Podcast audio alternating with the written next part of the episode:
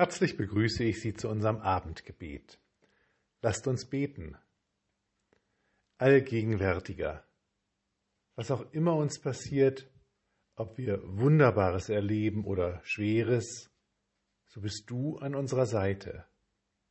Du freust dich mit uns und du leidest mit uns. Du tanzt mit uns und du trägst uns, wenn wir nicht alleine können. Du bist ein Gott, der da ist. Und dafür danken wir dir. Wir bitten dich für die Menschen in so vielen Ländern, die sich nach Freiheit sehnen, danach, dass sie in Sicherheit leben können und ihre Kinder eine Zukunft haben. Wir bitten dich für die Menschen, die sich für Demokratie und Selbstbestimmung einsetzen und oft viel dafür riskieren.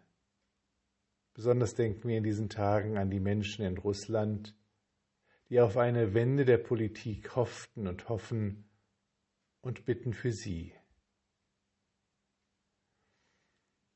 Und wir bitten dich für die Menschen, die viel riskieren, weil sie an dir und deiner Botschaft festhalten.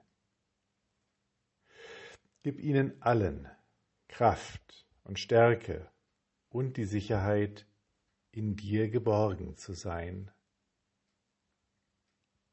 Wir bitten dich für die Menschen, die in der Ukraine inzwischen zwei Jahre lang Krieg ertragen mussten. Lass die Liebe nicht aus ihrem Herzen verschwinden und gib ihnen Kraft zu tragen und auch immer wieder für das Gute einzustehen. Aber wir bitten dich auch für alle Menschen, in denen der Krieg so viel verändert hat. Menschen, in denen Hoffnungen verloren gegangen sind. Menschen, die Angst bekommen haben. Menschen, die nicht mehr an Frieden, sondern nur noch an Gewalt glauben. Lege in sie alle dein Samenkorn der Versöhnung und des Friedens. Wir bitten dich für uns. Herr, bleibe bei uns. Lasst uns gemeinsam beten. Vater unser im Himmel, geheiligt werde dein Name, dein Reich komme, dein Wille geschehe, wie im Himmel so auf Erden. Unser tägliches Brot gib uns heute und vergib uns unsere Schuld, wie auch wir vergeben unseren Schuldigern. Und führe uns nicht in Versuchung, sondern erlöse uns von dem Bösen, denn dein ist das Reich und die Kraft und die Herrlichkeit in Ewigkeit. Amen.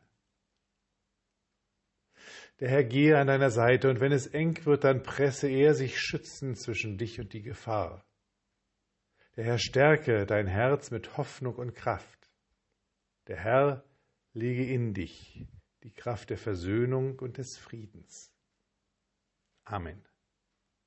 Mit besten Wünschen für einen guten Abend und eine ruhige Nacht. Bis nächsten Freitag, Ihr Pfarrer Daniel Maibohm.